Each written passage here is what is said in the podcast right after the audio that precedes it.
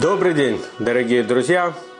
Мы продолжаем с вами занятия по замечательной книге «To Perfect the World», книга, которая основана на учениях седьмого Любавичского Рэбе о важности распространения семи законов Ноаха, общечеловеческих, моральных, этических законов для всего человечества. И сегодня мы с вами будем заканчивать уже пятую часть этой книги. Мы сегодня начнем с вами пятую главу. Так вот, пятая глава, наверное, так сказать, подводит итог всего этого. Она называется, заголовок этой главы, что распространение семи законов Ноаха – это обязательная и очень важная часть которая нам нужна для прихода Машеха. Давайте попробуем теперь более подробно поговорить об этом, попытаться понять. Во-первых, мы как-то уже поднимали этот вопрос, ну давайте посмотрим на него немножко с другой стороны. Человек может сказать, сказать себе, задать вопрос себе, зачем? Зачем я должен заниматься распространением учения Торы среди всех людей? Дайте мне спокойно жить. Я хочу спокойно жить. Я хочу учить Тору, я хочу молиться, я хочу заниматься, в конце концов, воспитанием своих детей. Я хочу делать то, что, так, так сказать, требуется от меня, то, что я понимаю, требуется от меня, и отстаньте от меня. Зачем я должен чем-то еще заниматься, ходить, кому-то рассказывать, кому-то объяснять, кому-то говорить о важности всего этого? Зачем? Дайте мне спокойно жить и заниматься своими делами. И тут есть очень интересный ответ. Как всегда, мы знаем, что евреи очень часто отвечают вопросом на вопрос. Так вот, ответ на это – это вопрос. А для, зачем? Для чего мы это делаем?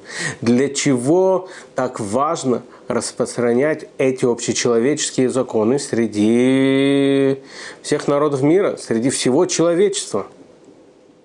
И ответ очень прост. Более того, мне кажется, этот ответ, который мы сейчас услышим, он ответит даже тому человеку, который больше всех хочет отдыхать, который больше всех хочет, чтобы от него отстали. Даже он увидит эту важность. Что это за ответ? Ну, для чего мы это делаем? Для чего мы распространяем учение Торы? Для чего мы распространяем семь законов Ноха? Для чего мы распространяем эту мудрость среди всего населения мира, среди всех народов мира? Для того, чтобы сделать этот мир лучше. Для того, чтобы сделать этот мир жилищем для Всевышнего. Для того, чтобы в этом мире было Всевышнему приятно находиться – и когда это произойдет? Когда придет Машех.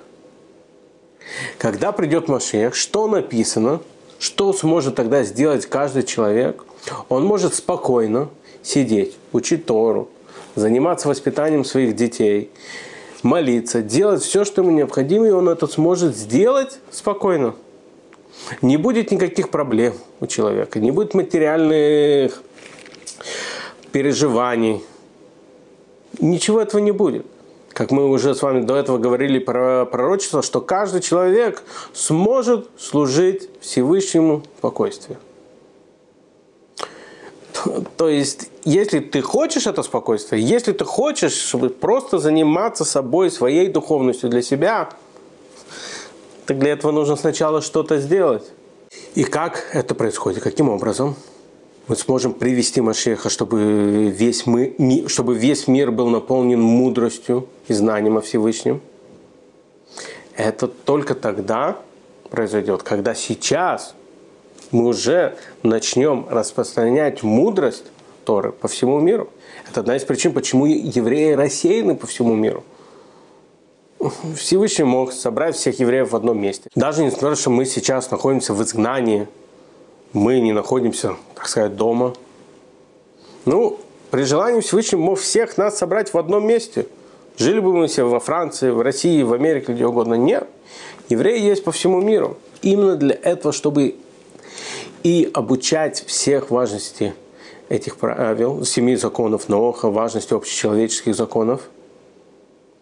И только когда это и будет уже по всему миру, когда каждый человек сможет сделать свою часть, тогда и придет Машех. Если кто-то еще не сделал, если где-то еще не распространяются или даже не знают об этих законах, то мир неполноценен.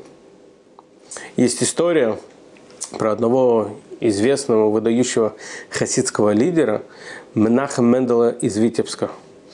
Он переехал жить в Израиль, обосновался, если я не ошибаюсь, в городе Иерусалим, сидел в своем кабинете, изучал Тору, и тут он слышит, что кто-то пробегает по улице, или кто-то к нему зашел в кабинет, и говорит, вы слышали, Машиях пришел, все, Машиях уже пришел. Этот Менахмед из Витебска встает, подходит к окну, открывает окно, посмотрел, понюхал, говорит, нет, Машех еще не пришел. И вернулся к себе за стол, продолжать свое учение. Задается вопрос, что это было? Во-первых, зачем понюхать, посмотреть? А во-вторых, если и нужно нюхать и смотреть, то зачем вставать из своего стола, подходить к окну, открывать его? Нельзя у себя в кабинете, сидя за столом, все это сделать? Ответ следующий. Во-первых, написано, что когда придет Машех, даже воздух поменяется. Он будет всем другим. Святость, божественность. Все это мы сможем ощущать всеми нашими органами, всеми, всеми нашими чувствами даже мы сможем видеть духовность, мы сможем ее обонянием, всеми другими нашими способами, мы сможем ее почувствовать, духовность в этом мире. Поэтому он и посмотрел, и вдохнул, Машех. А зачем вставать? Зачем он встал из своего стола и подошел, открыл окно, посмотрел, пришел ли Машех? Понятно, что он не просто смотрел, чтобы увидеть, там, ходит ли Машех по улицам. Нет, что-то другое. Он смотрел на духовную вещь. Написано так, что храм разрушен в Иерусалиме. Но для праведников, для цадиков он не был разрушен – что имеется в виду не было разрушено? Разве они не оплакивают разрушение храма? Разве они не соблюдают 9 ава, траурные дни? И разве они тоже не находятся в изгнании? Конечно же, да. Но в духовном аспекте они ничего не потеряли. У них нет отсутствия вот этой святости, вот этого особого света, который находился в мире, когда стоял в Иерусалиме храм. У праведников, у цадиков это до сих пор есть. Соответственно, в кабинете, где сидел Менахем Мендел из Витебска, и была эта аура, и была эта атмосфера, там она уже присутствовала. Ему нужно было встать и посмотреть, посмотреть на улице, есть ли она во всем мире. И вот это важный аспект того, что для праведников Маших уже пришел неком аспекте. Для праведников храм не был разрушен. Но пока нету Машеха в мире, пока не хватает раскрытия этой святости во всем мире, даже у них она неполноценна. И это не считается. Когда есть что-то у кого-то, но нету у всех, разве можно сказать, что во всем мире благополучие? Когда мы говорим, что в мире все счастливы, все сыты – но есть страны, которые голодают. Разве мы можем реально сказать, что в мире все хорошо, все замечательно? Точно так же и здесь. Пока кто-то страдает, наше счастье не может быть полноценным. Также и в духовном аспекте. Может быть, кто-то уже живет с идеей Машеха. Для кого-то, может быть, на духовном уровне он уже пришел, но пока его нет во всем мире, пока святость не светит по всему миру, пока она не распространена по всему миру – она неполноценна даже у праведников. Это нельзя полностью считать святостью, нельзя полностью считать раскрытием. Именно поэтому кто-то может сидеть у себя в квартире, у себя в синагоге, у себя в офисе и быть уверен, что он делает все для прихода Машеха, поскольку он читает Тору, он ходит молиться, он воспитывает своих детей правильно, он прививает им правильные ценности, он их обучает. И, безусловно, это все очень-очень важно. Но пока он не займется тем, чтобы это делали другие, по чуть-чуть. Понятно, что это должно быть не, не настаивать, ни кого там не заставлять, но обучать. Делиться это с другим, для него это неполноценно. В нем что-то не хватает. То, что он делает, этого недостаточно. Нужен каждый человек. Нужно, чтобы каждый человек делал свою миссию в этом мире. Каждый внес свою лепту, скажем так, для прихода Машеха. И как результат, именно он и будет счастлив больше всех. Поскольку тогда он сможет спокойно, от него все отстанут, спокойно сидеть, изучать Тору, спокойно воспитывать своих детей, спокойно заниматься уже своей духовностью. И уж тем более в нашем поколении мы видим важность этого. Ребе Раяц, предыдущий, шестой любавический Ребе, Равин Йосиф Ицак Шнирсон, в своем последнем Маймаре, хасидском изречении, которое он раздавал, который принято изучать в годовщину его ухода материального из этого мира, говорит одну очень интересную вещь. Царь. У царя есть сокровища.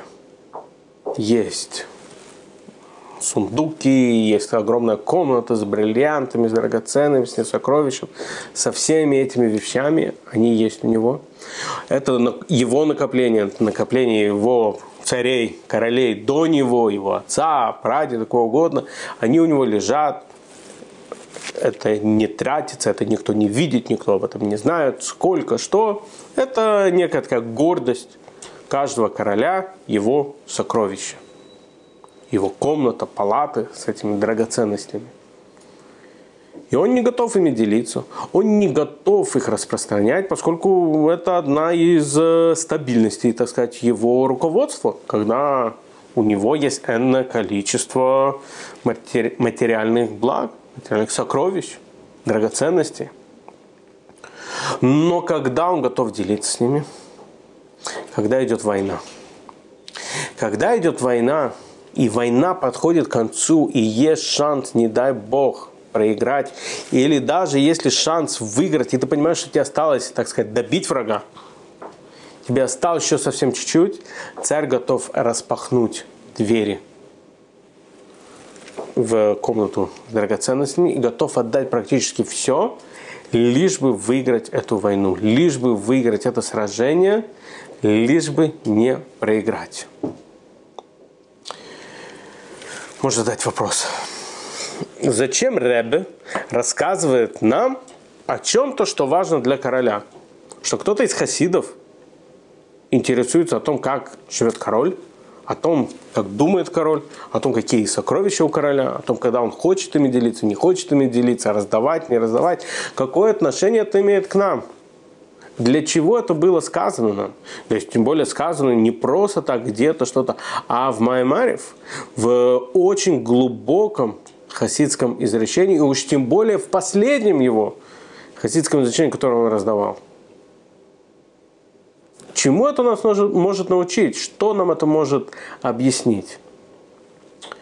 Объяснение на это дает седьмой Любавический Рэбе. Он говорит, что король здесь, в этом мире, это некое проявление короля на небесах, короля всех королей. Сейчас мы находимся в финале. В каком финале, спросите вы? Финал перед приходом Машеха. Есть много различных пророчеств, что должно произойти в это время, что не должно произойти в это время, какие нюансы. Но есть очень много пророков, которые говорят о нехороших, неблагоприятных вещах, которые должны произойти в наше время. Различные войны, различные, например, одно из вещей, неуважение детей к родителям, которое, мне кажется, достаточно часто мы видим, особенно в нашем поколении. И ряд других вещей, включая болезни и всего чего угодно. То есть происходит некая война, некие сражения. Эти, некие комментаторы объясняют, что это как муки рождения, боли, схватки рождения прихода Машеха в этот мир.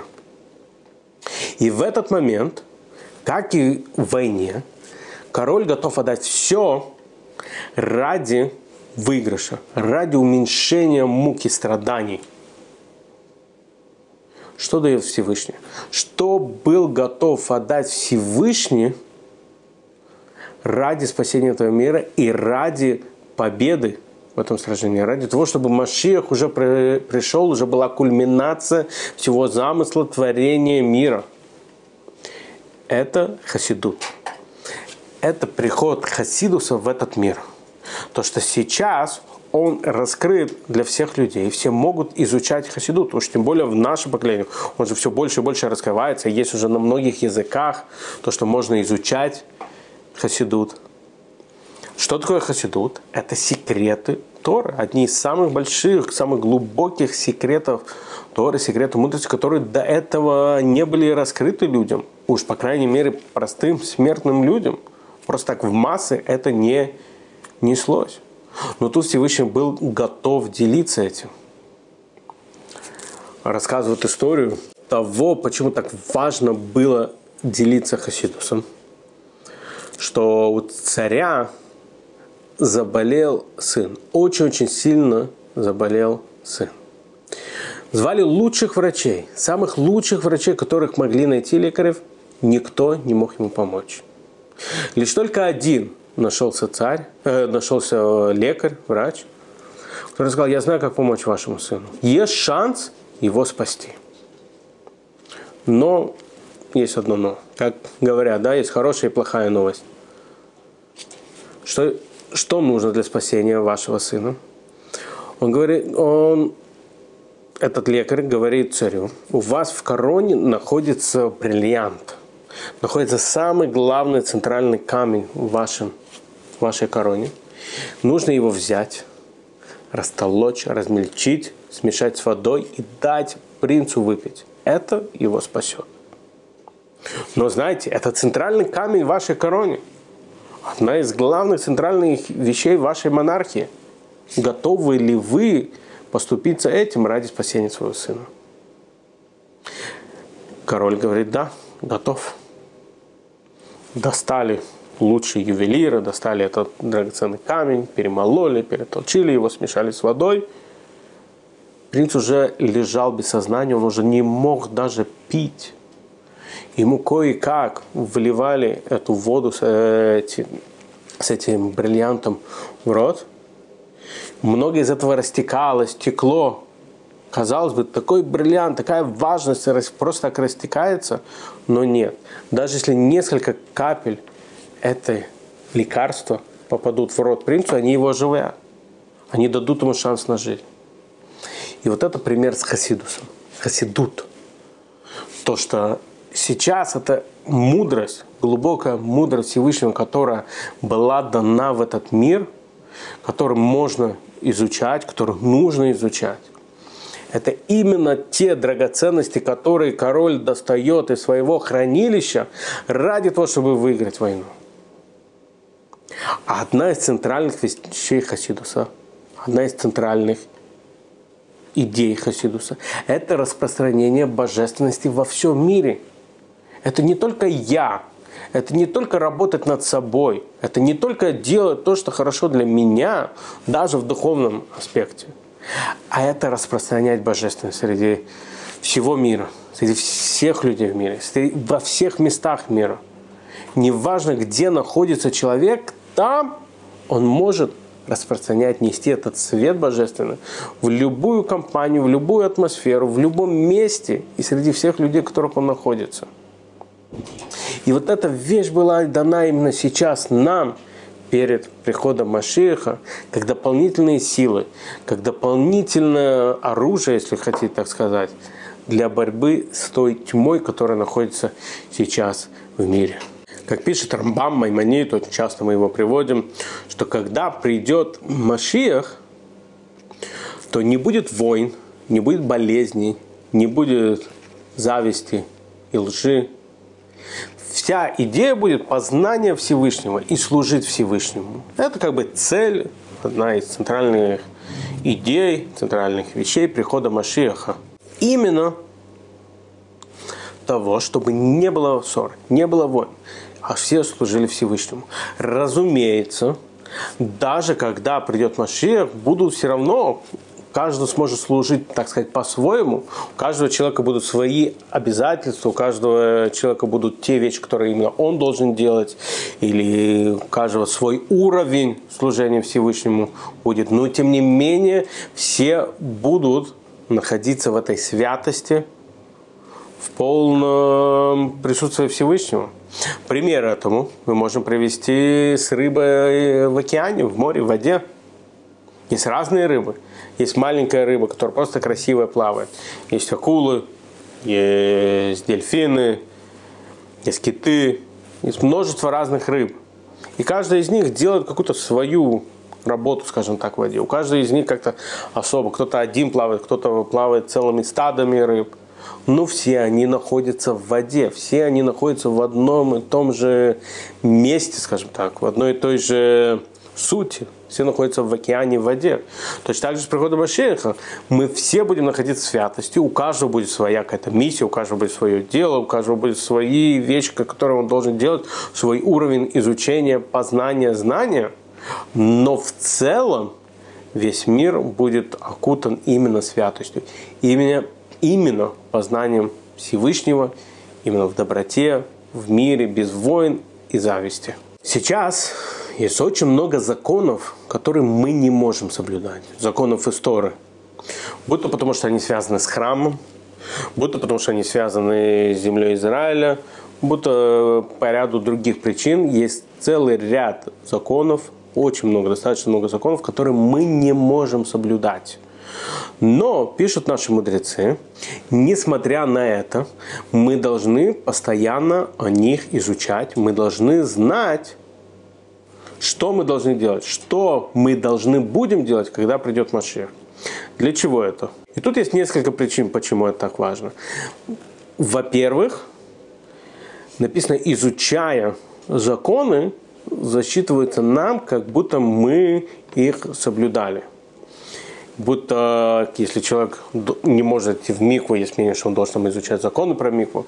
Будто, например, в три траурные недели летом 17 Тамуза до 9 Ава, три траурные недели, это когда был, происходил процесс разрушения храма, когда проломили стену 17 Тамуза в Иерусалим, закончилось три недели спустя, 9 Ава, когда уже горел храм. 9 Ава были разрушены и первый, и второй Иерусалимский храм с разницей в несколько сотен лет, то в это время написано, и Рэбе очень часто э, говорил людям об этом и всякий поддерживал эту инициативу, изучать законы строительства храма.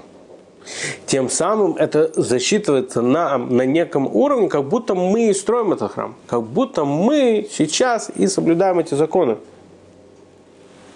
Когда мы изучаем законы строительства храма, службы в храме, что должны быть делать в храме. Перед праздником Пейсах – в Агаде написано в самом начале о порядке принесения пасхальной жертвы, пасхального жертвоприношения. И там же написано сверху, что каждый человек должен думать, что это всего лишь законы вкратце, но пусть Всевышний засчитает мне их, как будто я сейчас и принес эти приношения. Разумеется, это недостаточно. Разумеется, это совсем не то, что мы хотим – мы хотим находиться в Иерусалиме, мы хотим находиться в храме, мы хотим соблюдать эти законы, мы хотим реально исполнять, служить Всевышнему в храме, а не просто изучать об этом. Но тем не менее, это есть такой уровень аспекта.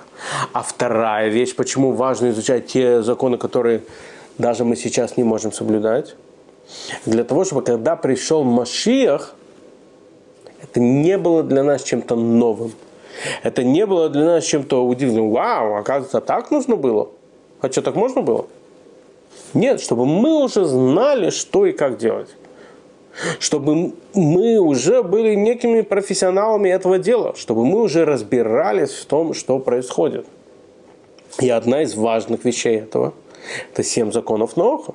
Когда придет Машиах, все, абсолютно все человечество без исключения будет служить Всевышнему. каково будет удивление, когда придут люди и скажут, а оказывается, мы должны были соблюдать семь законов Ноха, почему вы с нами не делились, почему вы нам не рассказывали, почему вы прятали это от нас, или где-то не договорили. То есть мы могли уже эти законы соблюдать до этого, мы уже могли все это делать раньше, тем самым и привести Машеха раньше могли. Мы уже могли все это делать. Это во-первых. А во-вторых, просто элементарно, когда придет Машех, будут уже знать, человечество будет уже знать, что оно должно делать, что от него ожидается. Это не будет каким-то новшеством. Это не будет какой-то ноу это не будет что-то совершенно новое, о чем человек до этого даже не знал и не догадывался. И еще один аспект. Одна из самых ужасных вещей, запретов, которые в истории, это унижать другого человека как-то делать человеку некомфортно. По некоторым мнениям, это даже еще хуже, чем убить человека, это унизить его, чтобы ему было стыдно, чтобы ему было некомфортно. Даже когда гость приходит в дом, мы должны делать для него все, чтобы ему было удобно. Есть мнение, что когда приходит гость в дом, он обязан делать все, что ему скажет хозяин, кроме одной вещи – какая-то вещь, это если хозяин ему скажет уходить. Этого не обязан слушать. Все остальное обязан. Но тем не менее, мы обязаны сделать так, чтобы каждому человеку было комфортно, и уж тем более, не дай бог, никого-то унижать, оскорблять, или как-то сделать так, чтобы ему было стыдно, точно стыд, ужаснейшая из вещей. Теперь представьте такую ситуацию. Приходит Машиях, собирает людей и говорит, друзья мои, Спасибо вам большое, то, что привели. Благодаря вам я пришел. Благодаря вам я нахожусь здесь. Благодаря вам мы теперь изменили мир, строим храм. Нету войн, все это благодаря вам. И стоит человек, который ничего не делал для этого. А когда придет Машиах, тогда же будет только правда в мире. Ложь исчезнет. Каково будет ему, каково будет его чувство в тот момент, когда говорят благодаря вам, он понимает, что он для этого ничего не делал. Вот у вас была такая ситуация, где вас хвалят, а вы прекрасно понимаете, что вы никак не участвовали в этом. Это не благодаря вам. Вы для этого ничего не предложили, вас хвалят. Ребенку это может быть приятно. Ага, меня похвалили. А, меня выделили. Я даже ничего не делал, обманул. Нормальному, здоровому человеку это стыдно. Ему становится стыдно. Ребят, вы что? Это я тут ни при чем. Ему будет, он будет себя чувствовать не очень-то комфортно в этот момент. И вот точно так же с приходом Машеха. Когда Машех будет всех хвалить и благодарить, человеку будет в этот момент очень некомфортно. Это такая, может, прагматичная вещь, но тем не менее, это еще одна причина, почему важно распространять семь законов наук. Важно распространять общечеловеческие законы, правила среди всего человечества, чтобы не было стыдно людям, когда придет Машех, чтобы не было для них это каким-то новшеством, чтобы все прекрасно понимали, что происходит и что сейчас от нас требуется, что сейчас мы должны делать. Чтобы мы не были какими-то гостями на этом празднике мира, а были центральными гостями. Кто-то может сказать, ладно, хорошо, я согласен. Важно распространять общечеловеческие законы среди всего человечества. Важно это учить, важно это знать. Но я должен сначала позаботиться о евреях, давайте обучать сначала евреев, потом уже все человечество. Когда обучили это, пойдем дальше. И тут Рэбе ставит жирную точку, говорит, нет, ни в коем случае. Почему? Потому что мы все в этом вместе. Мы все в этом заняты. И приход Машеха зависит от каждого человека. Это не просто успешная миссия одного человека, двух, трех, десяти тысяч человек. Это зависит от каждого. Каждый человек должен делать ту или иную вещь, которая зависит от него. Это зависит от каждого человека, ведь все мы созданы по подобию Всевышнего. И каждому из нас он дал миссию в этом мире, которую мы должны исполнять. Это, наверное, сказать, как при лечении человека. Ну, давайте лечить только, не знаю, легкие, почки мы не будем лечить. Вылечим там, не знаю, легкие, потом займемся. Нет, когда лечить человека, ему нужно всего спасать важно, жизнь, как жизни важные органы, они все нужны. Нельзя сказать, что сердце мы оставим, а печень, не дай бог, там вырежем и что такое. Все нужно для здоровой жизни человека. Точно так же и здесь, для прихода Машина, для улучшения мира. Для того, чтобы этот мир изменился и стал именно таким, о котором мы говорим, где нету зависти и лжи, где нету убийства, где нету войн, где нету болезней, для этого нужен каждый, каждый человек. Это идея, которую мы повторяем чуть ли не в каждой главе этой книги. Что нету такого, что один просто сделал, а мы сидим, похлопали, о, молодец. Как там молодежь говорит сейчас, могет, кто-то могет, может. А мы посидим, посмотрим, как красиво кто-то что-то делает. Нет. Это идея этого противоречит вообще идее Торы. От каждого зависит приход Машеха, от каждого зависит улучшение мира. Нельзя сказать, что, ну, давай, ты равин, ты соблюдай заповеди, молись, что пришел Машех, как придет, дай знать. Нет. Каждый, от самого простого до самого мудрейшего и умного и важного человека в мире, каждый имеет свою миссию, и именно он может сделать то, чтобы пришел Машиах. Причем объясняет Рэбе, что это нужно делать с большим рвением и с большим желанием. То есть не просто так, для галочки, как говорится. Не просто делаем, что от нас требуется, и будь что будет. А человек должен реально хотеть прихода Машеха. Он реально должен понимать, что каждый человек, которого он объяснил, общечеловеческие законы, общечеловеческие морали, законы, которые релевантны для каждого человека, тем самым он приводит Машиеха еще быстрее. И когда человек делает это с рвением и желанием, то у, Маш... то у Всевышнего не останется уже шанса, как прислать Машиеха. Ну, мы часто с вами сравниваем, и в Торе очень часто сравнивается Всевышний и мы, как отец с детьми. Точно так же и здесь, когда родитель видит, когда, что ребенок чего-то очень сильно просит. Никогда просто ребенок говорит, а, я бы хотел, не знаю, там, гироскутер. Гироскутер хотел бы себе купить. Если ребенок так просто бросился этой фразой, то вряд ли родитель ему купит ее. Вряд ли он прям начнет искать, сколько они стоят, где, как заказать, какое лучше, и захочет купить ребенку этот гироскутер. Ну а теперь представьте, что ребенок прям живет им. Он настолько хочет свой гироскутер. Он приходит к папе и маме и говорит, дорогие мои, я очень сильно хочу гироскутер. Что я могу сделать для того, чтобы вы мне его купили? Давайте я буду там, не знаю, начну выносить мусор, мыть посуду. У меня месяц будут только пятерки. Я буду каждый день к бабушке приходить, обед приносить. Неважно что. Когда они видят, что он не просто хочет это гироскутер, это какая-то мечта, может быть, у кого-то в классе есть, у кого-то во дворе. Просто ему понравилось, какое-то видео увидел, а он реально его хочет, и он для этого готов что-то делать, и не просто делать там для галочки, а активно выносить мусор, мыть посуду, зарабатывать пятерки, учить что-то наизусть, все что угодно он готов для этого делать. Тогда у родителей есть намного больше мотивации купить и подарить это своему ребенку, когда он видит это рвение. Точно так же и у нас, а точнее с нами.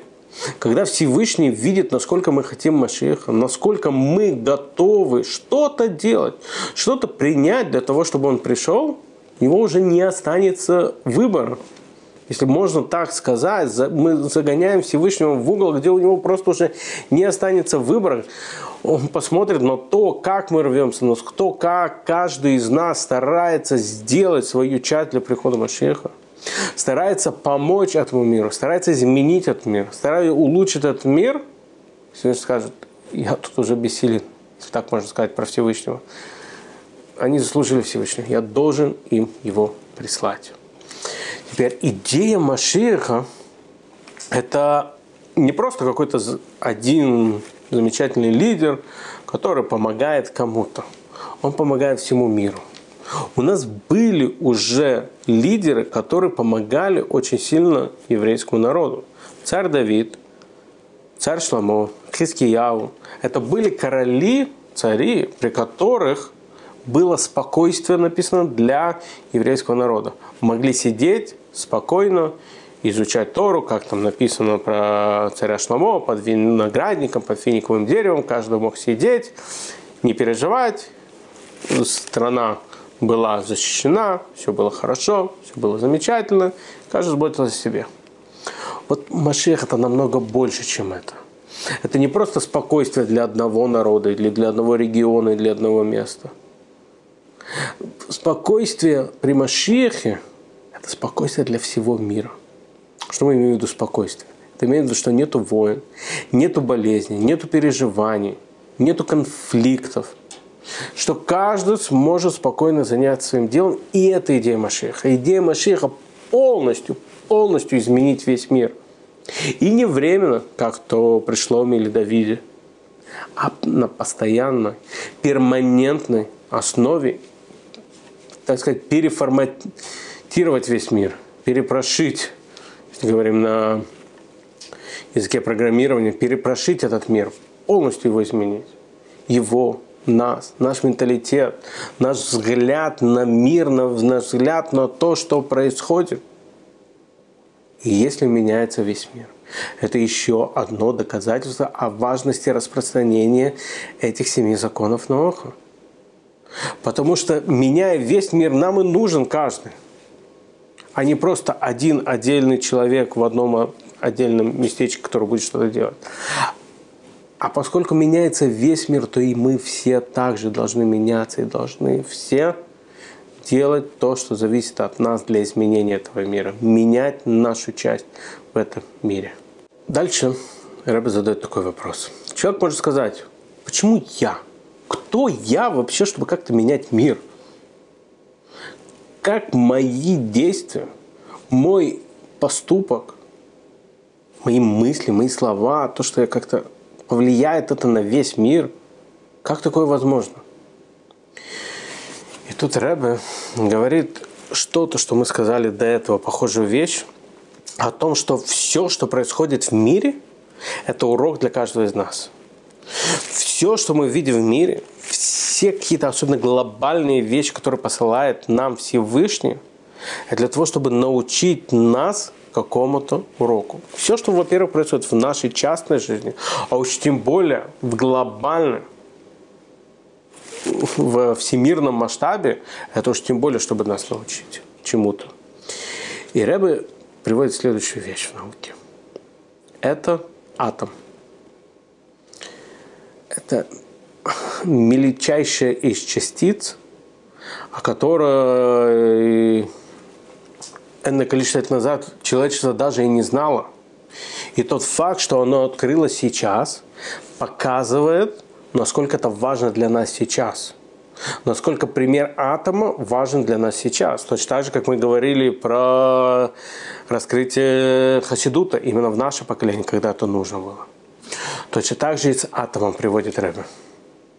Это мельчайшая частица, которая может полностью изменить весь мир. Будто в хорошем смысле этого слова, будто в плохом, не дай бог, смысле. Это мельчайшая вещь, которая полностью может уничтожить мир. Маленькая, незаметно, для многих незначительная в плане знания о ней вещи может полностью изменить весь мир. Атомное оружие. Простой ребенок, и это важный аспект того, что даже ребенок может нажать на кнопку, и весь мир будет уничтожен. Если это так в негативном аспекте, если это так в отрицательном смысле, то уж тем более также это может быть и стопроцентно есть в положительном, позитивном смысле. Что каждый человек, даже ребенок, может полностью и кардинально изменить весь мир. Как мы сказали с атомом, маленькая незаметная частица полностью меняет мир. Это урок для нас. То, что именно сейчас поступок каждого человека может перевернуть мир с ног на голову или с головы на ноги уже, как правильно должен находиться мир. А уж тем более в нашем поколении, что мы все знаем, что какой-то человек где-то в Китае полностью изменил весь мир. Сейчас вот это вирус, который сейчас ходит по миру, коронавирус, это маленькая вещь, которую вообще не видно, которую вообще никто о ней ничего не знает, но она изменила жизнь практически каждого человека в мире. Нету ни одной страны в мире, которая сейчас бы не испытывала эффекта коронавируса. Аспект, аспект этого вируса, который мы не видим, который мы даже не понимаем. Точно так же, как с атомом. Рэба говорит, что ребенок, который нажмет на эту кнопку, он может даже вообще не понимать, как это работает. Он может вообще не знать, что такое атом. Точно так же, как с коронавирусом. Человек может даже не знать, что он болеет, он может даже не знать, как он распространяет, что с ним, но он может заразить, не дай бог, другого человека. Так вот, если один человек может так изменить весь мир в негативную сторону – то уж тем более в положительную, позитивную сторону тоже каждый из нас может изменить, при этом даже не понимая, как это работает. То есть нам может казаться, и что? То, что я молюсь Всевышнему, это как-то поможет. То, что я соблюдаю ту или иную заповедь, это как-то поможет. Как, как оно влияет? Ничего страшного, если мы не понимаем, как это работает. Главное, как мы с вами уже когда-то говорили, это действие. Главное – это поступок. Да, позже, разумеется, мы должны разбираться, почему мы делаем, как это делать. Как сказал еврейский народ, стоял у горы Синай на Асе Венишма. Мы будем делать и мы будем слушать. Сначала мы начнем делать. Сначала мы начнем делать то, что правильно, то, что от нас требуется, то, что мы должны делать. Потом начнем разбираться. И даже не понимая, как это все работает, мы меняем мир. Каждый поступок каждого из нас полностью поменяет, может поменять мир. Как этот атом, мельчайший из частиц, может поменять мир. Как коронавирус, который тоже мы не видим, мы не видим, но полностью меняет весь мир. И так поступок каждого из нас, понимая, не понимая, мы можем изменить этот мир. Мы уже как-то с вами говорили, то, что Рамбам Маймонид пишет, что каждый человек должен смотреть на этот мир, как будто он стоит на весах. То, что этот мир 50 на 50, 50 хорошего, 50 не, нехорошего. И наш один поступок может перевесить эти весы. Еще одно доброе дело, которое сделает, и тут очень важно, Рэбби подчеркивает, это может быть даже ребенок. Любой человек, мужчина, женщина, ребенок, кто угодно – может сделать еще один хороший, правильный поступок, и весь мир изменится. Причем изменится перманентно, навсегда и бесповоротно, в хорошую сторону. И это может произойти в любой момент. Да, многие люди говорят, да как? Посмотрите на этот мир. Вы думаете, сейчас придет Машиах? Вы думаете, что-то сейчас возможно изменить? Вы думаете, как-то сейчас мир изменится к лучшему? О чем вы говорите? Ну, мы знаем примеры с истории. Давайте посмотрим на египетское рабство. Евреи находились в египетском рабстве сотни лет, а вышли они, написано, не успев моргнуть глазом. Не успев моргнуть глазом. Они вышли с Египта. Они не верили. Год до этого, когда к ним пришел Моисей, они ему сказали, что ты к нам пришел? Нам от тебя будет что-то тяжелее. О чем ты говоришь? Через год не только их отпустили. Сам фараон, сам тот, который не хотел их отпускать, тот, который заставил их быть рабами, тот, который ему приходили его советники, уже говорили, может отпустим, может хватит, он их не отпускал. Более того, шаббат перед, Пейс, перед, праздником, шаббат перед праздником Пейсах называется Шаббат Сагадол, Великий Шаббат. И есть несколько различных объяснений, почему именно, именно этот шаббат называется Великим Шаббатом, что произошло в тот шаббат. Вот одно из мнений, что в тот шаббат первенцы восстали в Египте против своих родителей и против фараона. Ведь они прекрасно знали, то, что будет казнь первенцев. И они поняли, ну, шансы пока 9 из 9. Все 9 казней, то, что обещал Всевышний, они все сбылись. Сейчас 10 казнь, казнь первенцам. Достаточно хорошие шансы, что, наверное, это сбудется. Они были в этом уверены. И они пошли воевать против будто своих родителей, против там, генералов, там, э, фараона, чтобы отпустили евреев. И это уникальность этого, что сам Египет, который держит евреев в рабстве, борется за то, чтобы отпустить евреев. Более того, фараон, написано, посреди ночи выбежал на улицу, бегал по еврейским районам и кричал, уходите, уходите отсюда. Тот, который их держал, тот, который над ними издевался, тот, который их мучил, он же первый кричал им уходите отсюда, сам их проводил. Да, позже мы знаем, что он там погнался за ним еще раз – но, тем не менее, это произошло молниеносно. Вечер до этого никто, можно сказать, об этом и не знал, и не думал.